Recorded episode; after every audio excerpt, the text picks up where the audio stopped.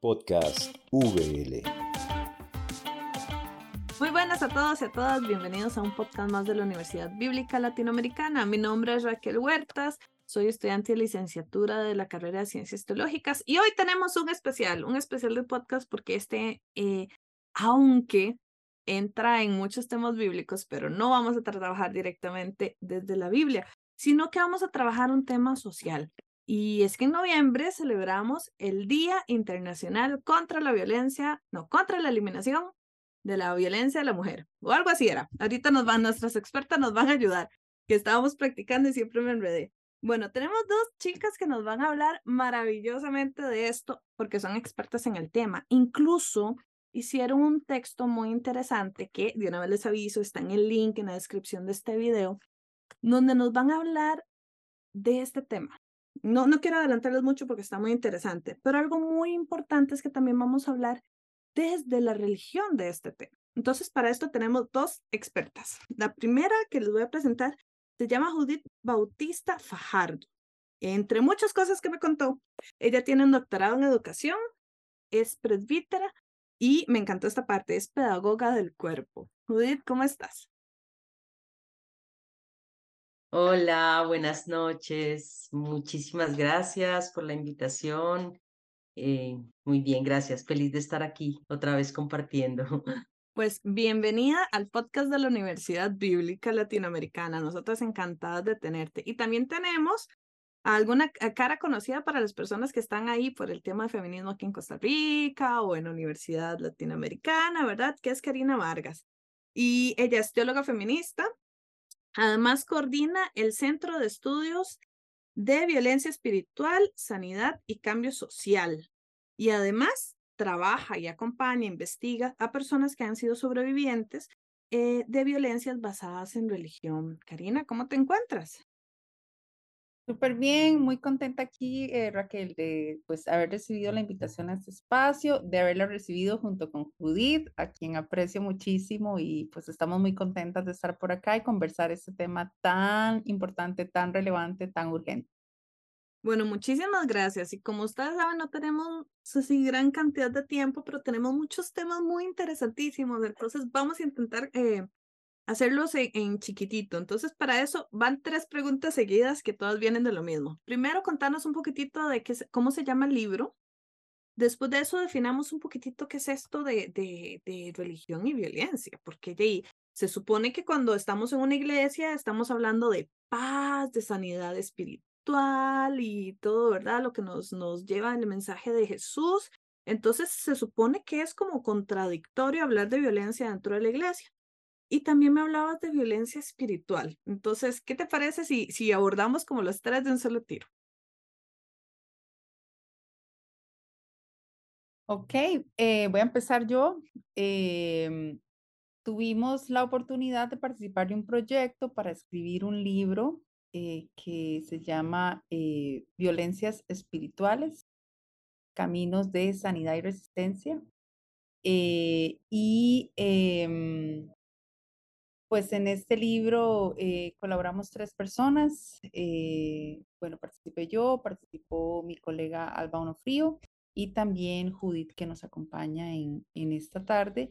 Y pues respondiendo a la segunda pregunta, ¿verdad? De, cómo es posible que podemos tener estas dos palabras en la misma frase, unidas en el mismo lugar, eh, es que sí, es posible que de un lugar de donde sí Creo que todas hemos tenido una experiencia de participar en un espacio religioso donde pasan cosas muy bonitas, donde encontramos mucha esperanza, encontramos mucho apoyo, oportunidades de crecer, de sanar y que lamentablemente tiene también el potencial, dependiendo quién esté al frente y para qué lo use, eh, de dañar exactamente por sus características de que depositamos ahí nuestra confianza, nuestra expectativa de, de que cosas buenas pasen, asociadas también como a un poder, ¿no? Superior, un poder que está ahí para ayudarnos.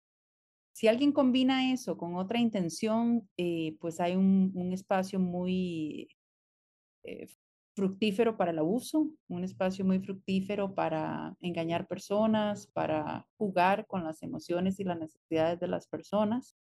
y siempre tratamos de ser muy enfáticas que nuestra tarea no es una tarea de pelearse contra la religión ni decir que las prácticas religiosas espirituales son malas o que la gente que tiene una creencia religiosa está mal al revés. O sea, creemos que son espacios con gran potencial liberador, pero que si no denunciamos las violencias de quienes las practican y las usan, eh, usan las creencias religiosas para usar, entonces vamos a seguir pues eh, repitiendo patrones eh, históricos de mucha gente que ha decidido aprovecharse de lo religioso como una manera de, de abusar personas. Sobre hablar de un concepto tan amplio como violencias espirituales, no sé, Judith, ¿qué te, qué te viene a la mente? Bueno, yo creo que tú lo has dicho, ¿no? Es, es precisamente la, la forma como la religión es utilizada o los fenómenos religiosos o, o la espiritualidad de las personas es, es utilizada de forma amañada, de forma incorrecta. Y, y en vez de ser, de convertirse esas prácticas religiosas en un lugar de sanidad, de liberación, de, de comunidad, de solidaridad, muchas, muchas veces se convierten en lugares de opresión, de discriminación, mm, y eso se, se expande a la sociedad.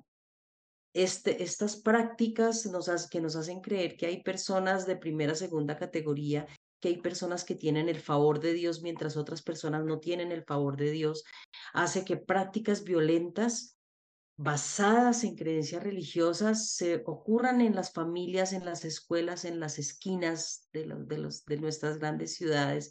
Y eso pues es lo que nosotras hemos llamado en nuestro libro la violencia religiosa, la violencia espiritual. Bueno, aquí no sé por qué, pero yo sé que no tiene que ver exactamente con, con violencia física, pero me resuena mucho eh, estas prácticas que he escuchado de, de personas pidiendo dinero y que dicen, de su promesa y entonces siembra aquí, de su dinero aquí, Dios lo va a sanar y al final no pasa. Y entonces, este, la persona que tal vez dio lo que tenía, porque de verdad creyó genuinamente, ¿verdad? Eh, no se sanó o no obtuvo lo que ocupaba realmente necesitaba. Este, y entonces él va y dice, pero yo sembré, yo prometí, y lo que le responden es, ah, usted tiene un pecado oculto o a usted no creyó lo suficiente, o por lo menos aquí en Costa Rica yo he escuchado muchas historias de esto. Algo así es de lo que estamos hablando, Judith. Sí, eh, precisamente el caso que tú das está, digamos, como en el puente en lo que sería la violencia espiritual y el abuso religioso. El abuso religioso ocurre cuando ya es una institución religiosa o una persona con investidura religiosa la que usa estas figuras de abuso, de manipulación para aprovecharse de ti. Entonces, no solamente te saca tu dinero, sino que te saca tu dinero con esta, mm, con esta idea de que tienes que hacer muchas cosas para ganar el favor de Dios. Y si no lo ganas es porque estás mal, o sea, eh, toda esta teología de la prosperidad, o sea, si tú no estás bien, si tú no tienes dinero, si tú no tienes carro, si tú no tienes casa, si tú no estás bollante en dinero, es porque qué pena, pero tu espiritualidad está out, estás mal, tienes un pecado, estás enfermo, estás enferma, o en tu familia hay algún pecado, entonces además se, usa esto de, de hacerte sentir menos, eres menos digno, menos persona, menos humano, y te quitan todas las posibilidades para reivindicar tu dignidad como hijo, hija de Dios, como ser humano, Em, como familia. Y bueno, le dejo también la palabra a Karina para que también complemente un poquito si quiere esta idea. Claro, no, y yo estaba pensando en lo que decía Raquel, ¿verdad? Hemos descubierto que muchas formas de violencia que ya están hasta tipificadas en la ley ocurren dentro de las iglesias, pero están cubiertas exactamente por esta como jurisdicción espiritual de que es que no puede ser que un pastor haga eso, no puede ser que un padre haga eso. Eso son prácticas privadas. Usted no se puede meter en la libertad religiosa y lo privado, pero de abuso sexual está en la ley y ocurre dentro de una iglesia. Abuso patrimonial, que es lo que vos estás diciendo, Raquel, cuando a mí me sacan mis propiedades, me sacan mi dinero, ¿verdad? Las cosas que a mí me ha costado ganarme, otro se apropia de ellas y le saca el jugo, la ventaja. Eso se llama violencia patrimonial y está en la ley. Pero la parte difícil y por la que creemos que tiene que nombrarse algo que se llame violencia espiritual es para poder describir el mecanismo que lleva a tantas personas a entrar a una situación vulnerable de manipulación, de abuso, donde terminan sufriendo todas estas cosas que sería muy fácil denunciarlas. Bueno, nunca es muy fácil denunciar, pero por lo menos tendríamos marco jurídico para decir, vea, esto fue un robo, esto fue un abuso sexual, esto fue una agresión física. Pero como está todo ese tejido espiritual de, no, pero es que él es el siervo de Dios, ¿cómo yo voy a hablar en contra de él? ¿Cómo voy a poner una denuncia en contra de él? Ese manto falso, ese manto toqueteado, ese manto que se abusa de la figura de lo divino, de las imágenes divinas, para hacerle creer a las personas que tienen que permanecer en silencio que tienen que, aceptar lo que el destino o Dios les trajo. Nosotras nos interesa que la gente entienda que un delito es un delito, no importa si pasa en una casa, en una iglesia, en una universidad, donde sea, hay que denunciarlo, pero que estos delitos son más complejos de denunciar por toda la manipulación que hay de por medio que deja a las personas en una situación muy vulnerable y, compleja cuando, cuando desean eh, manifestar su malestar. Y, qué interesante porque ahorita que, que estamos hablando de este tema, pues yo me acuerdo mucho de mi infancia. Yo fui criada en una iglesia fundamentalista y conservadora, ¿verdad? Y como mujer me tocó lo feo. Pero yo recuerdo que eh, a mí siempre me incentivaron el pensar, ¿verdad? El escuchar algo y cuestionarlo. No de forma mala, sino como pensar en, lo que se estaba diciendo. Y habían cosas que a mí no me, no me calzaban. Y yo quería preguntar y a mí me decían, no, es que un pastor no se le cuestiona. Lo que se dice adelante no, no, se, no se pregunta, ¿no? Y entonces yo tal vez hablaba con mi papá, que mi papá era más entendido en el tema, y él, él me daba sus respuestas, no me terminaban de calzar, pero era el único recurso que tenía en ese momento para poder resolver dudas. En ese entonces yo era una niña adolescente. Tiempo después estudio teología y empiezo a responder preguntas, ¿verdad? Y yo, ah, mira, pero claro, tal vez mi pastor no sabía eso. Porque lamentablemente hay pastores que no tienen formación teológica más que tal vez un pequeño seminario o algo así. Y hay muchas cosas que, que están por ahí. Y algo que también eh, me llama la atención es que siempre hablamos de pastor, ¿verdad? En masculino. Y es cierto que ahora hay pastores, eh, pastoras y en muchas partes, pero seguimos teniendo, eh, lamentablemente, es este, esta mayoría o e, este, esta profesión ocupada por hombres, ¿verdad? Y casi siempre, por lo menos en las iglesias en las que yo me crié, necesitaban ser hombres porque ocupaban hablar así, predicar y hacer y imponer esta imagen, ¿verdad? Que si a mí alguien me hablara así ahora, pues me daría mucho miedo porque tiende a ser muy violento, ¿verdad? Entonces esto me lleva al siguiente tema que no sé si está relacionado o no, pero eran cosas que me resonaba. Estamos hablando también de terrorismo espiritual. Karina, ¿qué es eso? O sea, porque ya pasamos de hablar de la violencia espiritual que todavía choca un poquito, pero ya hablar de terrorismo, pues me parece que son palabras fuertes. ¿eh? ¿A, qué nos referimos? Sí, una de las cosas que quisimos hacer con el libro fue generar conceptos que le dieran a las cosas la magnitud que tienen. Porque si no las nombramos, Raquel, supuestamente no existe, no, no pasan. Cuando le pones nombre, entonces empezás a abrir los ojos y a decir, mira, esto que escribieron con esa frase es lo que yo he visto pasarle a tal persona, lo que he dado pasar aquí. Entonces, con terrorismo espiritual, estábamos pensando en una categoría ampliada donde hay, hay personas donde las violencias espirituales golpean por todos los costados. Y esto tiene que ver mucho con las eh, interseccionalidades de las violencias, ¿verdad? Entonces, por ejemplo, como vos decías, no es casual que haya más hombres pastores y que más mujeres llevemos más palo dentro de estos espacios, porque hay toda una jerarquía de género ya instaurada. Entonces, si sos hombre o mujer, digamos que el terremotito se siente más fuerte siendo mujer, porque ya hay ciertas reglas que te ponen en desventaja.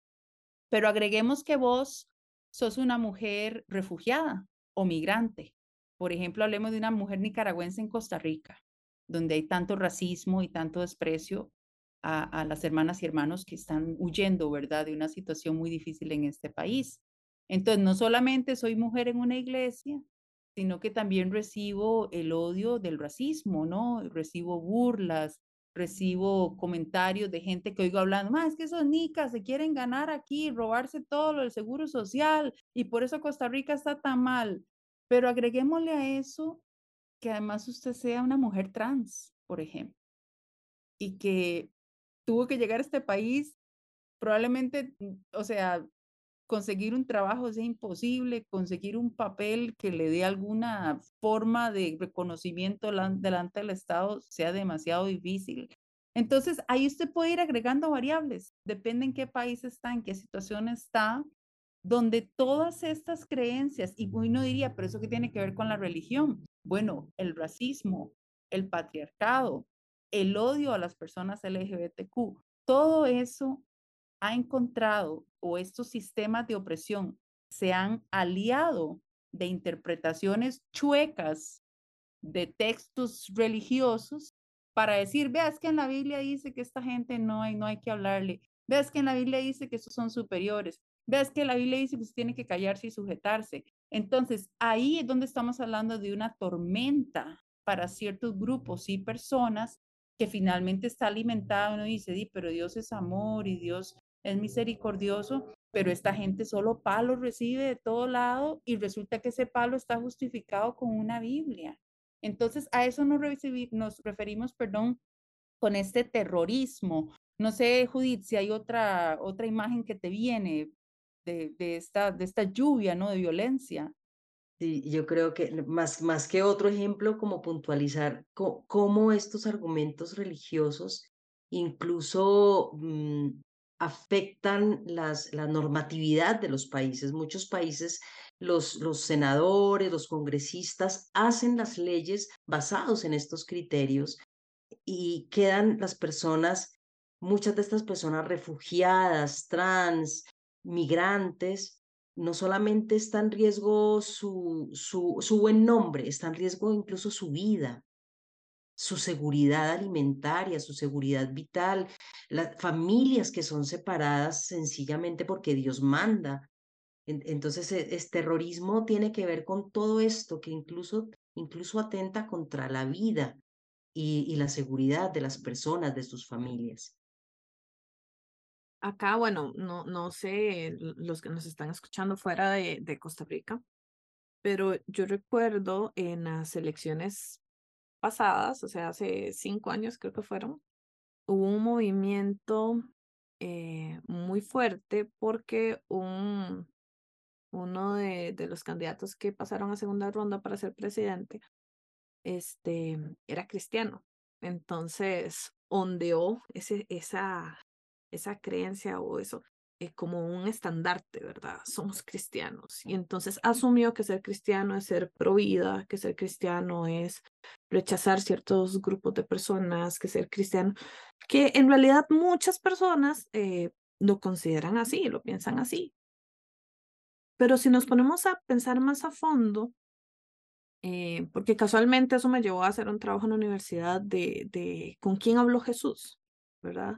Y con quién trató Jesús pensando en que el cristianismo seguirá a Jesús, ¿verdad? No, bueno, ahí los que quieran saber más en, pueden escuchar todos los podcasts, hemos hablado mucho de, al respecto. Este, y Jesús casualmente hablaba con los grupos marginados, hablaba con las mujeres, hablaban con personas de dudosa reputación, incluso por ahí hay algunos estudios de que hablaba con personas de dudosa sexualidad, ¿verdad?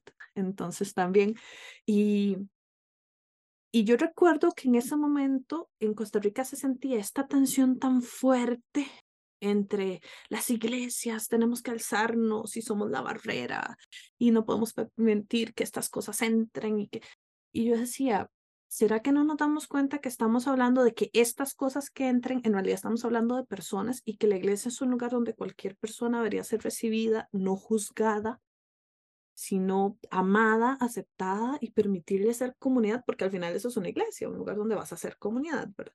Entonces, para mí fue muy doloroso sentir esto, incluso a mí a veces me daba pena como decir que yo era cristiana porque no quería que me compararan con esos cristianos o esas cristianas que andaban diciendo discursos de odio.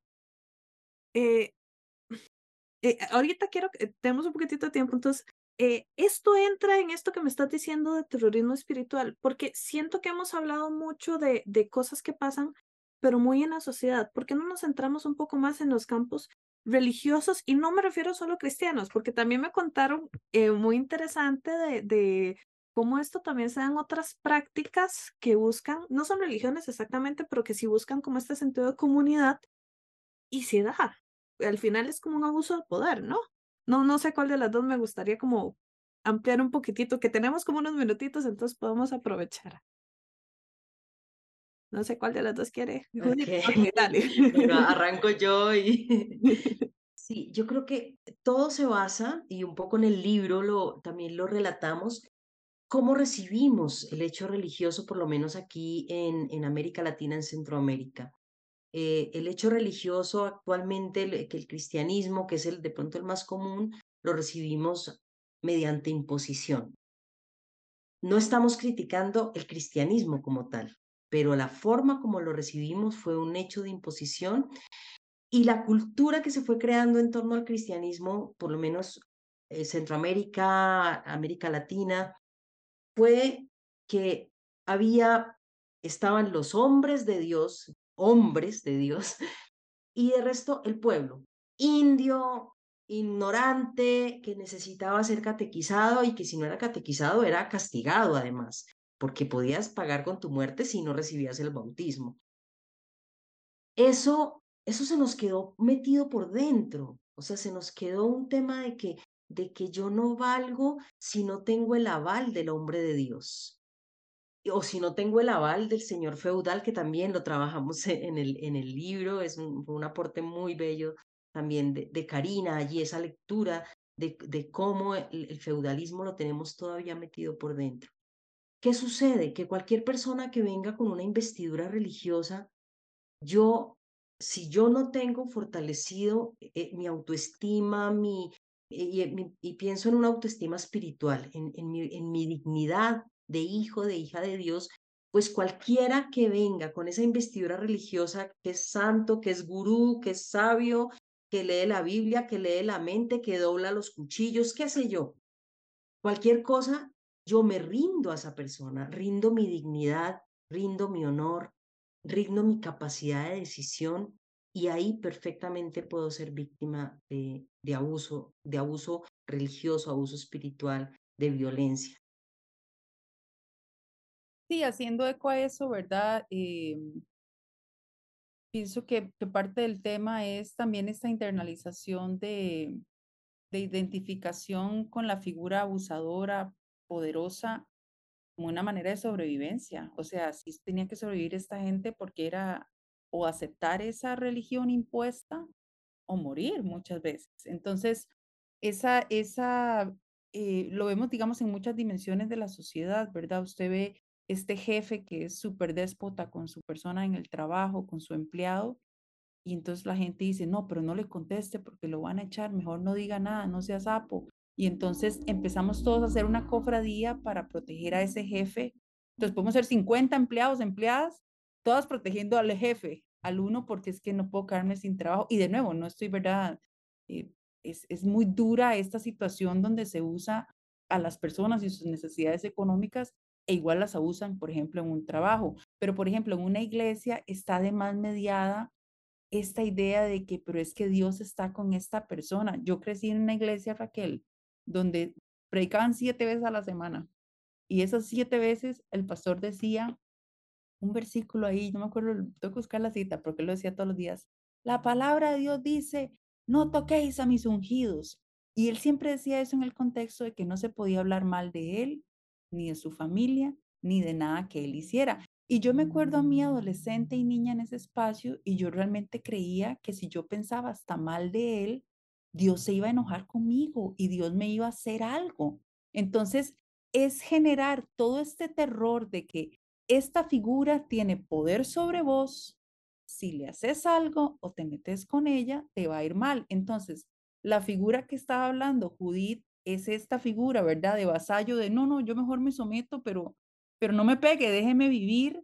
y es una identificación con los abusadores. Por eso creo que también en, Centroamérica y Latinoamérica, cuando aparecen estos caudillos presidentes, ¿verdad? Que vienen, que yo soy el fuerte, soy el grande, soy el que, el que, ¿verdad? Me como la bronca, dicen por aquí, y soy el macho que viene a arreglar el país y a poner orden.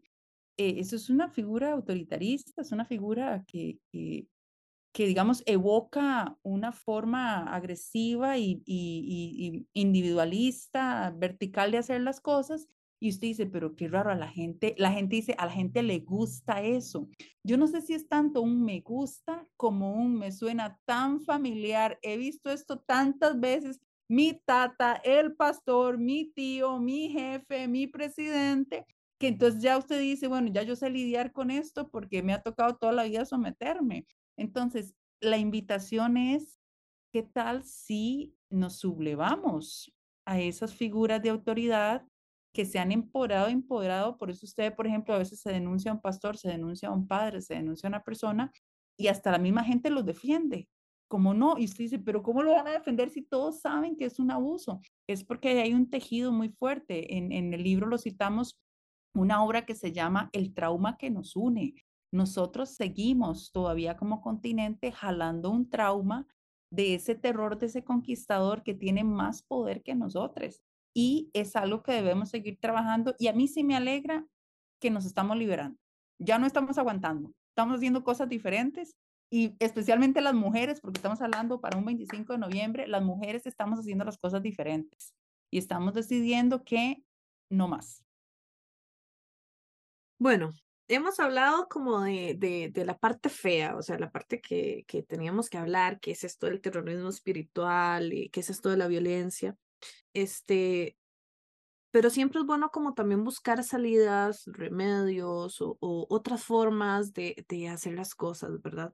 Entonces, eh, ustedes también hablan de algo muy bonito. A mí me encantan las cosas que son metáforas, ¿verdad? Y entonces, este, hablan de caminos de sanidad. Y esto me encanta porque también existen los caminos de violencia. Porque, o sea, no es, no es que uno llegó y simplemente aceptó que le dieran palo. No, hubo todo un caminito para llegar ahí, ¿verdad? Todo un proceso. Entonces, supongo que así viene la sanidad, no de un pronto a otro que yo digo, ah, soy sana, soy liberada, ya, tiene que haber como también toda una, no sé si decirlo terapia, pero un caminito, eso me encanta. Entonces, Judith, ¿por qué nos hablas un poquitito de estos caminos de, de, de sanidad que ustedes mencionan?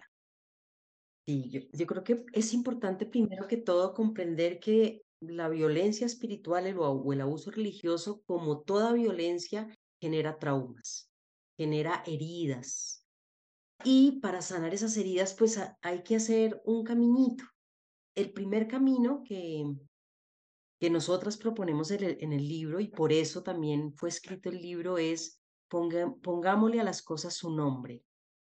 Yo recuerdo la primera vez que, que me invitaron al primer taller de violencia espiritual, que lo que me hizo llegar y lo que me hizo decir sí fue decir, brutos, a mí me late que yo he sido víctima de violencia espiritual. No lo tenía tan claro, pero pero yo, yo, yo, yo en algo he vivido cosas que no me han gustado, que han pasado en mis iglesias, empezando porque vengo de, de, tradición católica y la primera violencia que recibí fue que durante muchos años me dijeron que yo no podía ser sacerdote eh, porque en la iglesia católica no se permite eso. ¿Por qué? Nada, porque simplemente nací mujer. Entonces es, es como darme cuenta, ah, esto es violento y esto me ha dañado. Es lo primero, es como reconocer ese dolor pero también reconocer que no estoy sola, que me encuentro con hermanos, amigas, amigas que, que, con las que compartimos eh, el Me Too, a mí también me pasó y, y estoy contigo y te creo y comparto contigo y vamos a caminar. Vamos a caminar, ¿qué significa? Que vamos a tratar de recorrer otro camino, como nos decía Karina. Ya el camino de someternos ya lo conocemos. Ahora es el camino de empoderarnos. ¿Eso qué implica? Estudiemos teología, estudiemos la Biblia, no esperemos a que otro nos la explique. Leámosla nosotras mismas y reconozcamos que así como hay textos que han usado para dañarnos, también hay textos que podemos usar para liberarnos y empoderarnos. Reunámonos en grupo, creemos nuevas teologías y finalmente a partir de allí vamos apañándonos juntas esos dolores y por supuesto Eh, también eso puede pasar por, por terapia. Vamos que hay, hay grupos como eh, Karina misma que está trabajando. Muchas de nosotras estamos empezando a acompañar personas que vienen de esas violencias y también podemos apoyarles con, con elementos terapéuticos. Pero lo más importante es reconocer que la religión como tal no es eso, que yo puedo desarrollar una espiritualidad y una vida religiosa que me sane, que me nutra, que me libere, que me empodere. Entonces también es empezar a construir juntas espacios donde podamos vivir una fe, una espiritualidad y una religiosidad liberadoras y, reconocer el origen sanador de, pues, de estas experiencias religiosas. Y bueno, también le dejo la voz a Karina para que continúe. Sí, em, eso, ¿verdad?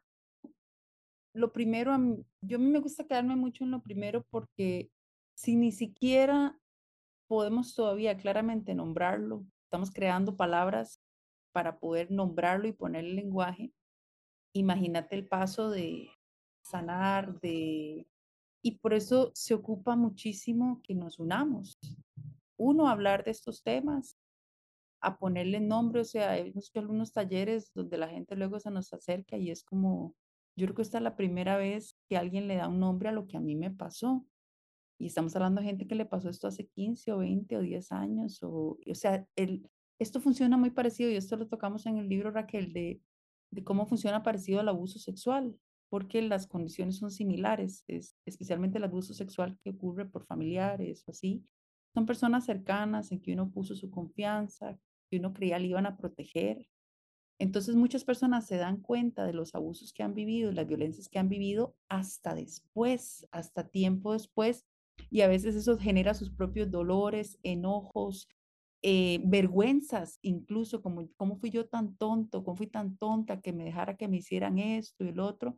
Y también incluso a veces burlas de otras personas, como, ay, pero qué brutos, usted no es ningún chiquito para...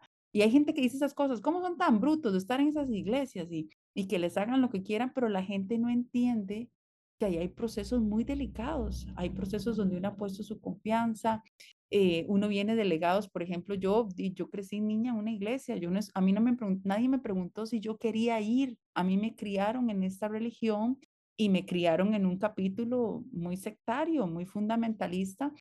Entonces a mí me ha tocado toda mi vida dar pasos para recuperarme y sanarme. Y eso es lo que yo observo ahora, ¿verdad? Que no todas las personas tienen ni las mismas capacidades, ni los mismos recursos, ni las mismas eh, niveles de conciencia. Y por eso tenemos que generar los espacios, espacios donde la gente pueda venir y en el nivel de conciencia en que esté, a veces algunas nada más pelan los ojos, se le llenan los ojitos de lagrimitas y uno dice, ahí pasó algo. Y quería dar un dato más, eh, Raquel, que se conecta con esto del 25N. En los talleres que hemos hecho sobre este tema, el, el, el dato de abuso espiritual va así de la mano con abuso sexual a mujeres.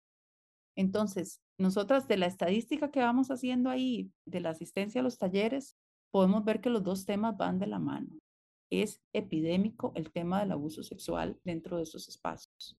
Entonces, es muy importante entender que es un tema tabú de la cultura. La cultura tampoco quiere hablar de la violencia sexual. Nos ha costado un mundo poder ponerle nombre, poder poner nombre a una cosa como el consentimiento. O sea, como, como hay que explicarlo con una tabla ahí dibujada, qué significa que usted sí dijo que sí y que dijo que no, porque la cultura es resistente, la cultura necesita afirmar la violencia y hacerte ver a vos como la loca. Vos fuiste la que te metiste a eso por tu propia voluntad y es lo que queremos complejizar, ¿verdad? Que hay dinámicas muy difíciles que participan de ahí y cobrar conciencia de eso toma tiempo, toma recursos, pero el último punto que quiero decir con esto, sí, sería ideal para muchas personas recursos terapéuticos profesionales y, y por dicha más personas están entrando en el campo psicológico a aprender de esto y atender de esto, pero no podemos limitarnos solo a eso. Podemos generar nuestros propios grupos de apoyo, nuestras propias comunidades cristianas, llámense iglesias que se opongan a la violencia religiosa y sean iglesias con teologías liberadoras, universidades con teologías liberadoras y espacios autoconvocados donde digamos, vengamos a hablar nuestros dolores y sanémonos para resistir, porque esa es verdad, o sea, esto hay que, que trabajarlo, pero primero la sanidad, la sanidad es muy importante eh, porque no, no es algo sencillo, los, los traumas pueden ser muy, muy complejos, muy, muy enredados a lo, a lo interno de la persona. Bueno, acá dos cositas. La primera es que si ustedes quieren aprender un poquito de teología de Biblia o entender un poco más de estos temas, y pero no quieren o no tienen el tiempo o el recurso para estudiar una carrera universitaria, eh, los invitamos mucho a nuestros cursos libres. Son los sábados, cinco sábados o cuatro sábados, dependiendo del tema que se esté tratando. Eh, sumamente económico, igual pueden preguntar por becas. Si ustedes están interesados en tratar estos temas y muchos otros, este, desde un aspecto teológico, no, no fundamentalista o no religioso, sino como académico. Entonces, déjenos un comentario y, y ahí nosotros les mandamos la información. Y al mismo tiempo, si ustedes quieren contarnos alguna experiencia que ustedes han sufrido, si ustedes ahorita se están identificando con lo que estamos hablando, este, también déjenos en, sus comentarios o no sé, ah, yo noté eso en una iglesia, mira, nunca había visto que eso tuviera nombre por favor, compártelo con nosotros. Creemos eh, en los comentarios de este video una pequeña comunidad donde podamos compartir experiencias y nos demos cuenta que no estamos solos y solas, que en realidad esto aquí en Costa Rica y en cualquier otra parte del mundo sucede. Y a veces no decimos nada o porque creemos que nos pasa solo a nosotros. Y en realidad es más común de lo que sucede, de lo que parece. Entonces, por favor, cuéntanos desde dónde nos están escuchando, de dónde nos están viendo y cuéntanos también esas historias o cosas que ustedes hayan visto que se parece a, a lo que estamos hablando, ¿verdad? Bueno, hablamos de caminos de sanidad. Y acabas de, Karina, mencionar una palabra porque también ustedes hablan de caminos de resistencia. Pero ¿a qué se refiere eso? O sea, ¿qué llego? El pastor está predicando, yo digo, no, eso no es así. ¿O cómo funcionan estos caminos de resistencia? Contame. Ese, ese, ese, esa escena que usted escribió es una fantasía constante mía, donde yo me paro y le digo, suave, señor, así no es como dice ahí, pero son solo mis sublimaciones, con eso fantaseo. Pero yo sería lindo mucho también. ¿Verdad? Yo por eso le digo a mis amigas, yo por eso no voy a muchas iglesias, porque no quiero tentarme, ¿entiendes? Yo no quiero tentarme. Pero bueno, este, sí, igual que la violencia de género, esta violencia necesita que trabajemos en, en, en derribarlo. Y estamos, me acuerdo de esa canción, ¿verdad? Es un monstruo grande que pisa fuerte. Es, es un bicho grande, es un bicho que tiene muchísima fortaleza cultural, política, económica. O sea, tenemos que entender, como, como hablábamos un de esos, ¿verdad? En el Congreso Feminista, el, el, monstruo hegemónico es, es capitalista, tiene su proyecto económico que va de la mano con el patriarcado, va de la mano con el racismo, va de la mano con todos esos otros proyectos, se, se, derivan de él. Igualmente, de nuevo, el problema no es la religión o una práctica espiritual, el problema es lo que a ellos les convino de eso, lo jalaron y lo construyeron en un proyecto ahí político que ahora se llama así, nosotros andamos esta Biblia grandota y somos los amigos de todos los de la Biblia, voten por nosotros. Este, entonces, a eso tenemos que resistir. Y de la palabra resistir, no sé si para ustedes es lo mismo, pero para mí la imagen de resistir es como cuando yo voy a un lugar, vamos para adelante, pero hay un toque que hacer así porque hay, hay contraataque. O sea, esto no se va a caer así fácil, va, va a haber lucha de vuelta. Eh, pero ese resistir se teje en esa unión, ¿verdad? Que podemos tener eh, las mujeres y las diferentes comunidades. Primero, en no cansarnos de llamar esto por su nombre, en no cansarnos de organizarnos, de hacer grupos de mujeres. Esto requiere mucha contingencia, o sea, eh, es, es, que se parece mucho, ¿verdad? Una mujer necesita un hogar de acogida cuando está, ¿verdad? Bajo una situación de violencia en su, en su casa, en su hogar, y sale, tienen que en algún lugar recibirla y apoyarla, pues esto pasa igualito en las iglesias. Para las personas, las iglesias son lugares de refugio, de acompañamiento, tienen sus amigos ahí, gente de mucha, mucho tiempo. Ser expulsado o tener que irse de un lugar de estos, porque la violencia, ¿verdad? Uno cobra conciencia, es doloroso, es, es desanimante. a veces recibís ataques feos. Nosotros ayer estaba conversando con una amiga que salimos de una iglesia, huimos de una iglesia donde usted se iba y le ponía todas las cartas sobre la mesa, ¿verdad? El señor que era ahí el encargado. Y luego él te tenía un video el domingo cuando ya te fuiste y él presentaba el video de la explicación oficial de por qué usted se fue. y siempre eran unas cosas, unas barbaridades que él inventaba para él quedar bien, pero también para generar un odio comunitario. Entonces, de un pronto a otro, toda la gente de ahí que fueron tus amigos no te hablaban, daban por hecho la palabra de él, porque recuerde que no es él, es como esa figura divina. Que Dios guarde, yo no diga que lo que él dijo es cierto, porque después me echan a mí y me hacen ese video y yo no quiero que me hagan ese video. Entonces, este tipo de prácticas requiere que resistamos, pero resistir requiere comunidad, requiere que nos, nos, ayudemos, nos acuerpemos, hagamos estrategias. Escribir este libro juntas es una manera de estrategia. Hacer este, este podcast hoy con la VL es una estrategia de resistencia, o sea, cómo vamos más despertando y diciendo, no, no, no, señor. Si ese es el discurso colonial, eso es lo que nos han dicho muchos años, me acordé de Jesús. A ustedes les dijeron, pero vieras que yo les voy a decir otra cosa, porque no es así. Entonces, eso me inspira mucho. Esa Biblia sí me gusta, la de ese Jesús. Eh. bueno, aquí hay algo interesante. Em, hemos hablado mucho de, de, cómo las mujeres, este, a veces somos las que más sufrimos, ¿verdad? De, eh, de, este tipo de violencias y todo, pero creo que también hay muchos hombres que, que también la han sufrido. Eh, violencias de otro tipo, porque tal vez no entran en, este estereotipo que se espera de varón, de hombre, de iglesia, ¿verdad? Eh, por, las razones que sean, y también lo sufren. Y aquí, Judy, te quería hacer una pregunta, porque hablabas también de que eh, eh, el cuerpo sufre en estos procesos, ¿verdad? Este, y me gustaría que, que, me ampliaras un poquito esa idea, porque es muy interesante. Hemos hablado de, de violencia y, y, y, creo que yo me he identificado con muchas de las que hemos hablado, pero ya hablar del cuerpo, entonces, ¿cómo, cómo entra el cuerpo en todo esto? Bueno, yo creo que primero es comprender que el cuerpo vive lo que vivimos. O sea, no, no vivimos nada solamente aquí en la mente. Y un ejemplo es, es clarísimo, un día que pasamos un día súper fuerte, súper difícil, al otro día estamos o con dolor de cabeza o con dolor de estómago, tenemos estreñimiento, tenemos diarrea, etc. Si el cuerpo es, es lo que vivimos y, el cuerpo tiene toda la información de lo que vivimos. Cuando tú vives una situación traumática, eh, te aprietas. O sea, cuando simplemente sales, hay un pito en la esquina, esto, imagínate tú que vivas esto de niño o de niña todos los días viviendo violencia. Imagínate que cada vez que llegas, si eres una niña, y cada vez que llegas a la iglesia y te dicen, usted tiene que, usted tiene que, su, bájese la falda, haga esto, tu cuerpo empieza a, tensarse y esas ideas que empiezan a entrar en tu mente también están en el cuerpo. Esos miedos, esas fracturas.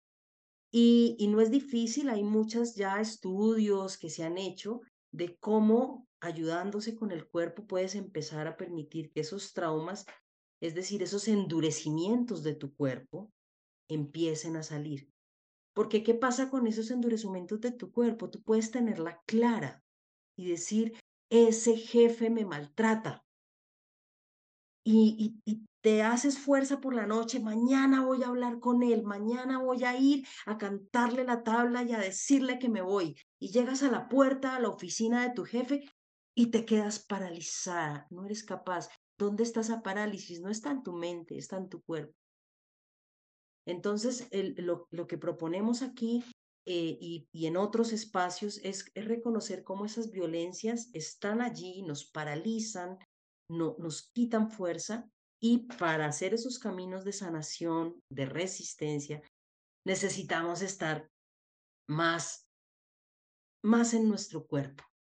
Y eso implica que hagamos estiramientos y en el libro tenemos cuatro secciones donde proponemos algunos ejercicios que nos permitan darnos cuenta, por un lado, de cómo esas, esas heridas están allí, esos miedos, esas impotencias están allí, pero también reconocer que el cuerpo, como, como cualquier organismo vivo, tiene las capacidades de sanar.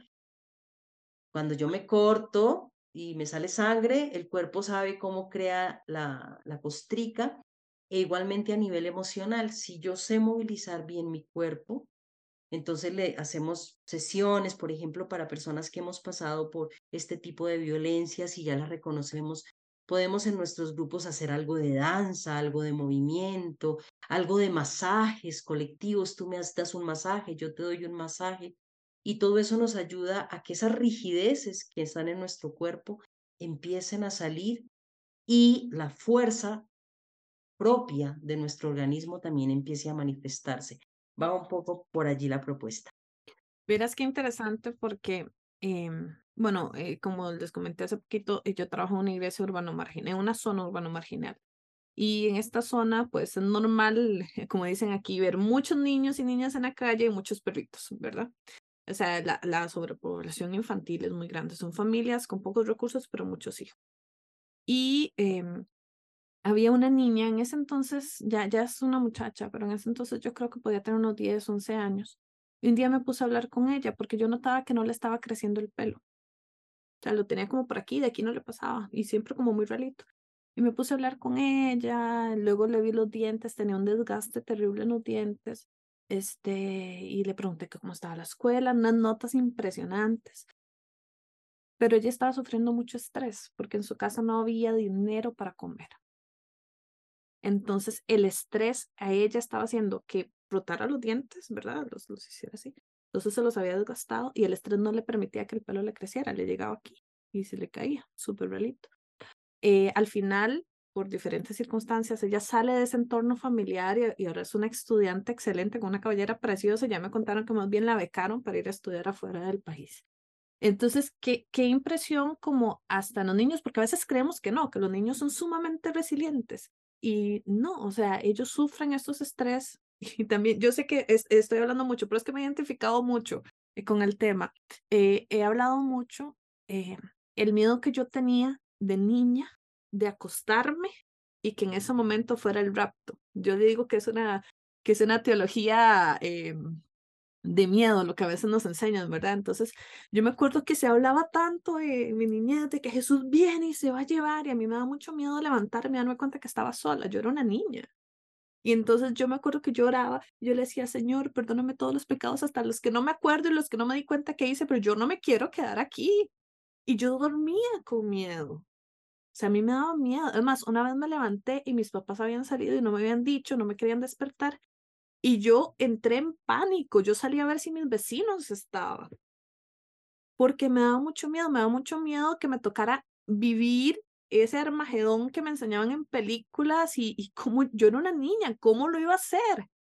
¿Verdad? Entonces, es este pánico, lo he hablado con muchas personas y muchas personas también lo sienten. Y yo creo que va, va de la mano no solo lo que nos enseña en la iglesia, también o sea, no solo de la teología que nos enseñan en la iglesia, también va de las actitudes de las personas que están arriba, como lo que hablábamos ahora, qué miedo anunciarlo. El pastor abusó de mí sexualmente, pero qué miedo abusarlo, porque es tirarme a la iglesia entera. Y aquí pasó hace poco de tres chicos que denunciaron a un sacerdote que los abusó. Y, o sea, estos chicos sufrieron todo lo que fue denunciar a un sacerdote. Y años de años de años, adultos pudieron ganar el juicio y eh, hay una foto que por ahí anda en redes, la pueden buscar, donde están los tres abrazados y fue un abrazo como diciendo, eh, fue un abrazo de liberación, lo logramos, pudimos hacerlo, por fin un sacerdote va a entrar a la cárcel, ¿verdad? Entonces, o sea, es, eh, me, me ha llegado mucho lo que hemos hablado y aquí viene una pregunta que con esta podemos ir concluyendo. Porque está bien, hemos puesto nombre y hemos dado ejemplos, pero es que hay violencias más sutiles que vivimos dentro de nuestros hogares, dentro de las iglesias. Eh, Karina nos hablaba de que hubo un grupo ahí de, de yoga que llegó a hablar con ella y dieron cuenta que estaban viviendo estas violencias dentro de ese grupo de yoga. Entonces, ok, digamos que yo participo en algún centro de comunidad donde hay figuras de poder ¿cómo, ¿cómo puedo discernir, cómo me puedo dar cuenta si en estos grupos, porque no es en todos, en estos grupos eh, hay algún tipo de violencia o tal vez que alguna persona muy cercana a mí está ejerciendo violencia o me está manipulando y yo no me doy cuenta. Porque volvemos a lo mismo, no es que de un pronto a otro, este, me empezaron a manipular, no es que en una relación de pareja de un pronto a otro, este, me empezaron a pegar o a abusar psicológicamente, no, es, es, es muy sutil. Y aquí no estoy poniendo género porque hay de los dos lados. Entonces, este, es, es algo muy sutil. La manipulación, eh, incluso en personas muy empoderadas, de un pronto a otro se ven envueltas en una relación así, ¿verdad? Y es que no es de un pronto a otro, es como, como pasito a pasito. ¿Cómo, cómo podemos notar? Y no sé si empezamos por Karina o no sé quién quiere empezar, la verdad. Este, Karina, ¿te parece si empiezas y Judith te, te termina de responder? Sí, esto es muy importante, Raquel, lo que estás señalando, porque por eso hacemos una distinción en lo que llamamos violencia espiritual como conectado más a la cultura y a, las estructuras sociales. O sea, usted puede no haber sido criada religiosa e igual recibir los embates de estas violencias porque la cultura ha sido construida sobre estas creencias. Entonces, sí hay como conductas em, repetitivas, reconocibles en cualquier espacio. Empecemos. La primera de cualquier espacio que usted puede empezar a cuestionar es la existencia de esta figura, este líder poderoso, de cuando en cuando bastante narcisista. O sea, es que el mundo gira alrededor de él, él, él es la revelación, nadie lo contradice, nadie le pide cuentas, es la revelación de todas las cosas. Eh, Judith lo, lo mencionaba, esta dependencia, tu camino espiritual no avanza si no tenés a este gurú, a este maestro, a este pastor, a este padre, a esta guía, no sé cómo quieren llamarla, entonces generan esta dependencia que tenés que estar con ellos. Peor, ¿verdad? Cuando cobran por esto. Entonces resulta que hay uno ahí que vende coberturas de diferentes niveles, colores, sabores, dependiendo que, de qué te ocupas, que te proteja. Porque, eh, por ejemplo, este tipo dice que solo él puede luchar en ciertas huestes de espíritus porque él es no sé qué caballero, la, la, la. Pero eso también pasa en, sí, como en un grupo de yoga pasa, por ejemplo, en la academia, profesores incuestionables que, no se les puede decir nada. Eh, y quería enseñarles, aquí tengo el librito eh, de violencias espirituales y fenómenos religiosos que abusan de la fe. En cada capítulo hicimos unos, como unas listas que exactamente te pueden ayudar a eso, Raquel, como, como ir haciendo un checklist. Ok, esto pasa, por ejemplo, dice, eh, te nos ha enseñado que no podemos disfrutar de una espiritualidad si no es con la guía de un líder. Entonces usted ahí puede decir, mira, en el espacio donde yo estoy, esto es así, esto, y así con varias cosas, ¿verdad? Ideas sobre el cuerpo, ideas sobre la sexualidad. Es interesante porque muchos espacios, esos espacios son muy restrictivos de la espiritualidad, ¿verdad? Todo es malo, el cuerpo de las mujeres es malo, tocarse es malo, el placer es malo, pero los niveles de abuso sexual son altísimos. Entonces el placer sí está bien para el líder y sus amigos. Y es un placer que se llama perverso, ¿no? No es por un camino abierto y, en la luz y en, mira, eh, me gustas, tengamos una relación y no, es una cosa escondida, manipuladora y también es en, inapropiada, ¿verdad? Estoy asombrada de cómo seguimos viendo en Costa Rica casos, Raquel, de pastores que se casan con niñas menores de edad o casan a sus amigos con niñas menores de edad. Entonces uno dice, ¿en qué estamos, verdad?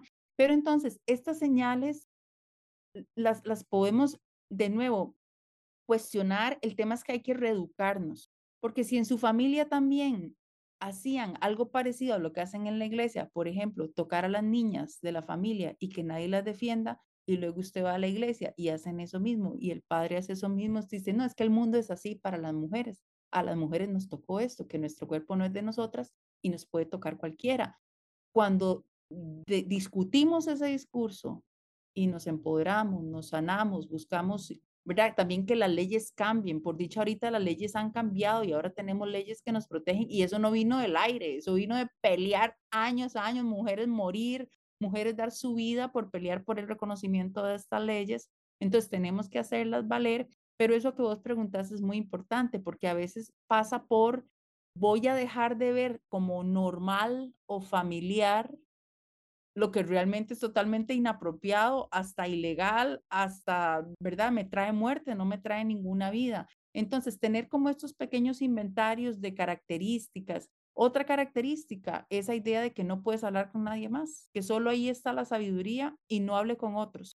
Y si empiezas a pensar y a cuestionar, no, eso está mal, aquí no se cuestiona ni, ya esas, esas tres señales, ya va agarrando la maleta y jala de ahí si puede, este, porque no se oye bien. Entonces, solo quería compartir eso porque hicimos unos recursitos así muy, muy, muy a, a mano para que la gente pueda como leer y vieras que los hemos usado en talleres y la gente se asombra como yo jamás hubiera nombrado esto como violento. ¿Por qué? Porque está tan naturalizado, estoy tan acostumbrada a que me hagan eso, que yo nunca lo hubiera nombrado como algo violento.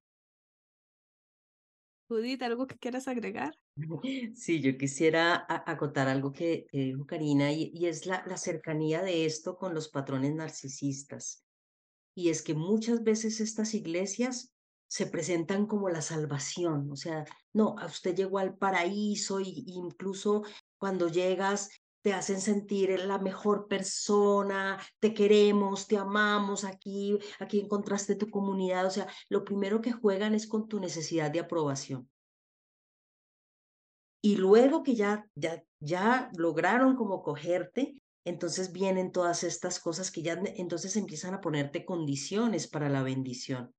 O sea, para, para que tú puedas ser bendecida, entonces tienes que bajarte la falda, ¿no? No puedes venir de, de, de pinifalda. Ah, no, tú estás viviendo eh, sin casarte, sin matrimonio, pues en el caso de muchas de, de, las iglesias más cercanas al catolicismo, entonces no, ya no, ya, ya, ya no. Entonces empiezan a ponerte condiciones y cortapisas para recibir la bendición de Dios incluyendo las económicas. Si no estás dando lo suficiente, si no estás dando el diezmo completo, entonces no vas a recibir la bendición, la bendición.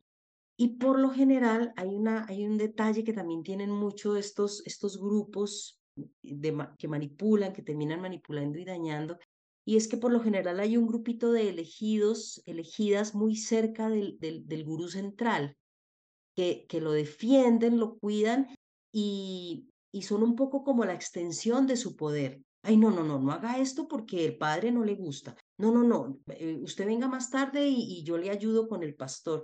O sea, es un tema como que siempre tienes que pasar por, por intermediarios. Por unas ciertas jerarquías, pero son como los elegidos, eh, son los secretarios privados de, de este gurú.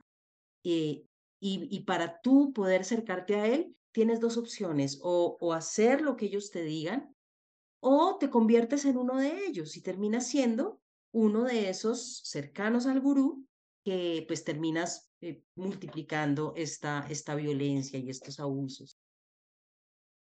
Bueno, chicas, eh, he disfrutado muchísimo hablar con, con ustedes. Estoy sorprendida que por lo menos pudimos tocar todos los temas, así aunque fuera así como un toquecito. Les invito a los, las personas que nos están viendo y escuchando que lean el libro, que se acerquen. Es un recurso gratuito. Recuerden que está ahí en el link. También recuerden dejarnos todos sus comentarios, suscribirse si quieren y compartir este video a más personas. Me encantaría que ustedes puedan compartir esto con las personas de sus iglesias. No, vean que esta es la primera vez que se los pido, pero compartan este video a las personas de su iglesia, incluso a su pastor, a su pastora, a sus líderes, porque a veces este, tal vez las mismas personas no, se están, no están siendo conscientes de lo que están haciendo, de la forma en la que lo están haciendo. Entonces, eh, compartámoslo. A lo mejor podamos salvar una vida, o a lo mejor podamos evitar un abuso más. Este, permitamos que otras personas también escuchen esto. Eh, bueno, ya el tiempo no nos da para, para más, pero sí me encantaría tal vez que cada una eh, nos diera como unas pequeñas conclusiones, un consejo o unas palabras de, motivación y aprovecharan de despedirse de todas estas personas que nos están viendo y escuchando. Eh, Judith, si quieres empezamos contigo. Gracias. Bueno, yo, yo quisiera mm, tocar una, una palabra que usamos aquí en Colombia, no sé si ya ha llegado a otros contextos, que es la reexistencia. Aquí hablamos de resistencia y reexistencia. La resistencia es esa fortaleza para, sobre, para sobreponernos y para decir no, no más. Pero la reexistencia es la capacidad de reinventarnos después del abuso, después del trauma. Es la capacidad de volver a reír, de volver a vivir. Entonces yo creo que, que es recuperar eso. Tenemos el derecho de, de volver a nacer y de encontrar grupos. Cuando tú hablabas de pronto no es pararse y gritarle a, tu, a tu pastor, pero de pronto sí es empezar a mirar, oye, aquí no, no, no me está haciendo bien estar acá, voy a empezar a buscar otro sitio, si escucho un video que me llama la atención, voy a llamar, voy a buscar, voy a entrar a... Eh, es empezar a darte cuenta de que, de que puedes empezar a hacer un camino de sanación y que como decía Karina, en este momento ya hay iglesias, agrupaciones, movimientos que estamos trabajando el tema y sobre todo que estamos en ese proceso de acompañarnos. No es un tema académico, aunque lo estamos eh, justificando, lo estamos estudiando, pero sobre todo es un tema vital, es un tema de reconocernos, de acompañarnos y de, de renacer, de reexistir, de volver a florecer. Y muchas gracias por la invitación y me encantó de nuevo conversar sobre esto y seguir conversando con Karina, que siempre aprendo nuevas cosas. No, Judith, muchísimas gracias por aceptar la invitación, de verdad. Qué honor poder conversar contigo. Karina. Gracias y gracias, Judith. Yo también eh, siempre, siempre feliz de todo este proyecto porque pudimos aprender. Lástima que Alba no pudo estar hoy, pero entre las tres siento que fue una cosa Primero porque somos sobrevivientes todas y eso es lindo, Raquel, porque también hay una escuela tan grande, hay tantos aprendizajes y tanta sanidad y liberación que celebrar. O sea, ah, yo me encontré en el Congreso Feminista a otra muchacha, que ella y yo íbamos a esa iglesia de terror juntas hace 15, 20 años, y quien nos viera las dos ahí en el Congreso Feminista, trabajando juntas, siendo parte de verdad ella del comité organizador, y nos sentamos a hablar y es como nosotras somos un milagro y nosotros tenemos que celebrar esto porque no es sencillo salir de ahí.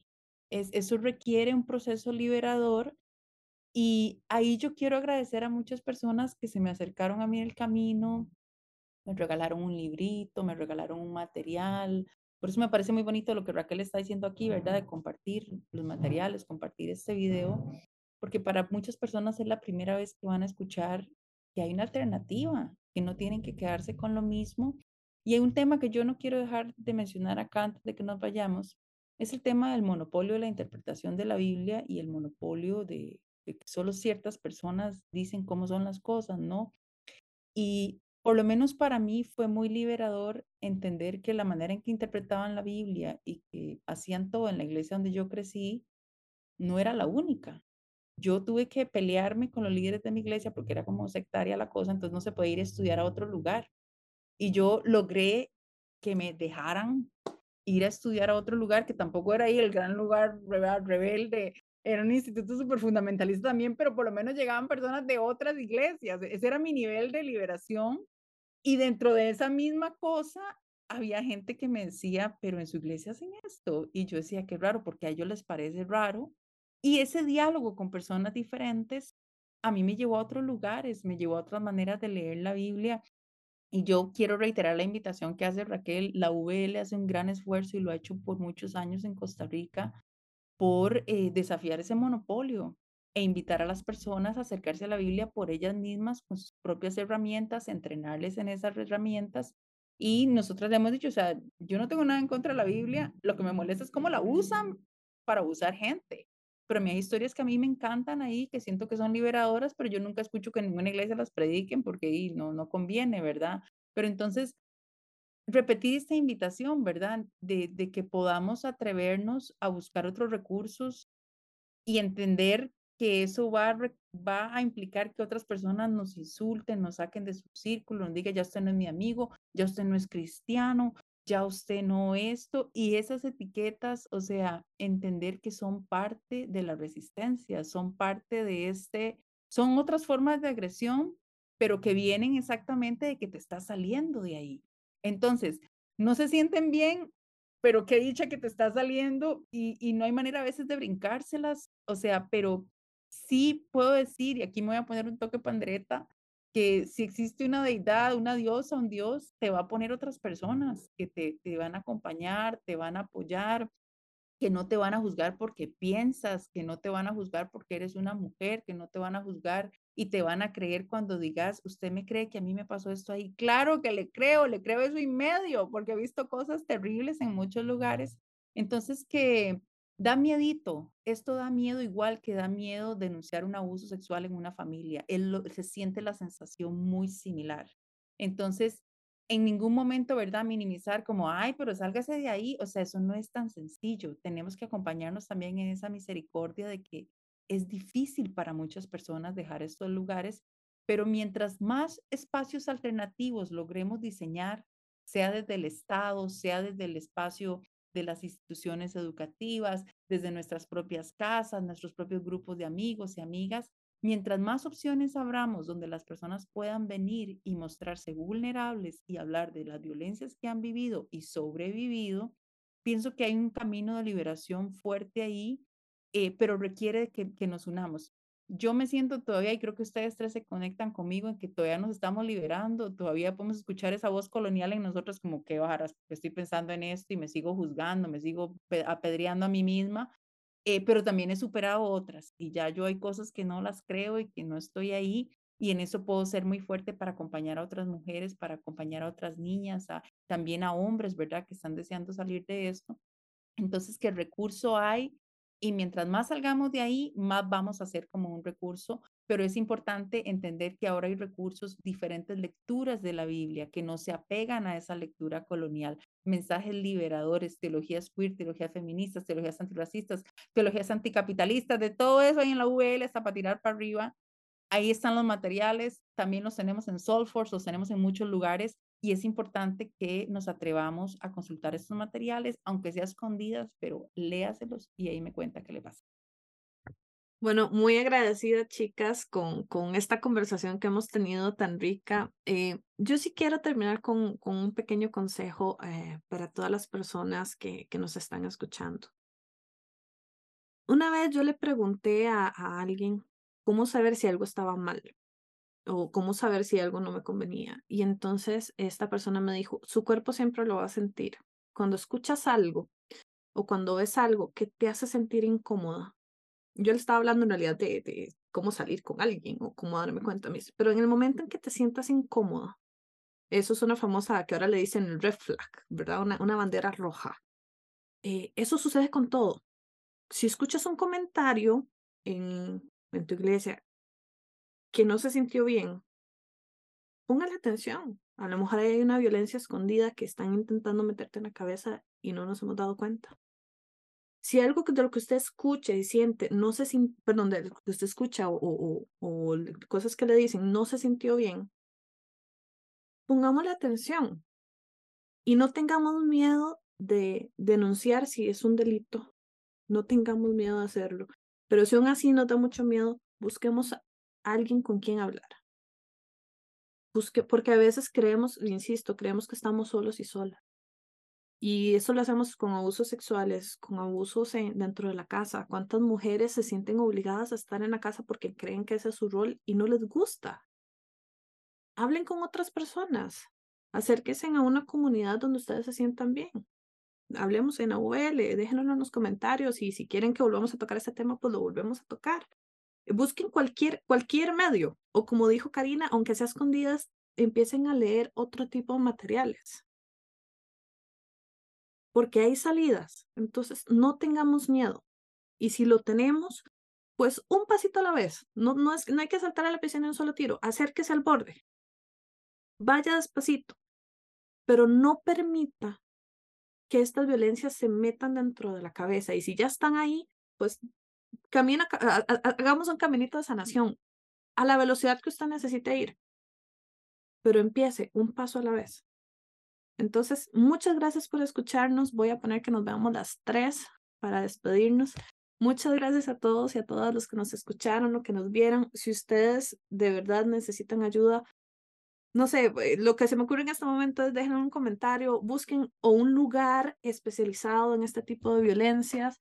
Este, yo, yo sé que Karina y Judith van a estar pendientes ahí de los comentarios y si ustedes quieren tener un taller con ellas, eh, Judith está en Colombia, Karina está aquí en Costa Rica. Me dijo que tenía los horarios medio apretados, pero yo he visto que ya está moviendo la agenda para poder ayudar a más personas, ¿verdad? Entonces, este, conversemos, de verdad, no permitamos que esto siga porque eh, me, me, hizo gracia. En todo el podcast las tres estábamos así.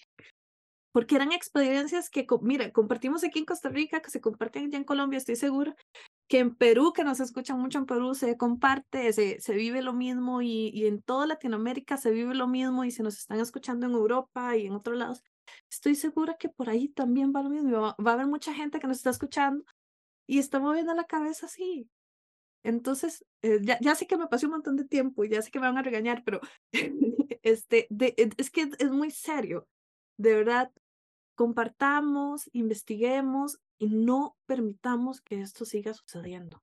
Podemos tener iglesias diferentes, de hecho existen muchas iglesias diferentes, iglesias que explican, que eh, muestran el verdadero amor de Jesús, este ejemplo, eh, que de verdad son liberadoras, que, que no van, no, no, o sea, tienen este fin de ayudarle y no de sacarle, ¿verdad? De crear comunidad. Entonces, busquemos estas comunidades, ayudemos a que se hagan más grandes y nada, pues te hablé mucho. Muchas gracias a todos y a todas y muchas gracias Judith y Karina por acompañarnos y qué placer poder grabar con ustedes el día de hoy. Gracias Raquel por el tiempo, encantadas. Gracias Raquel, chao. Bueno, nos vemos en una Gracias Karina, chao. Chao Judith, nos este hablamos. Fue, este fue el podcast de la UL. Muchísimas gracias por acompañarnos. Chao.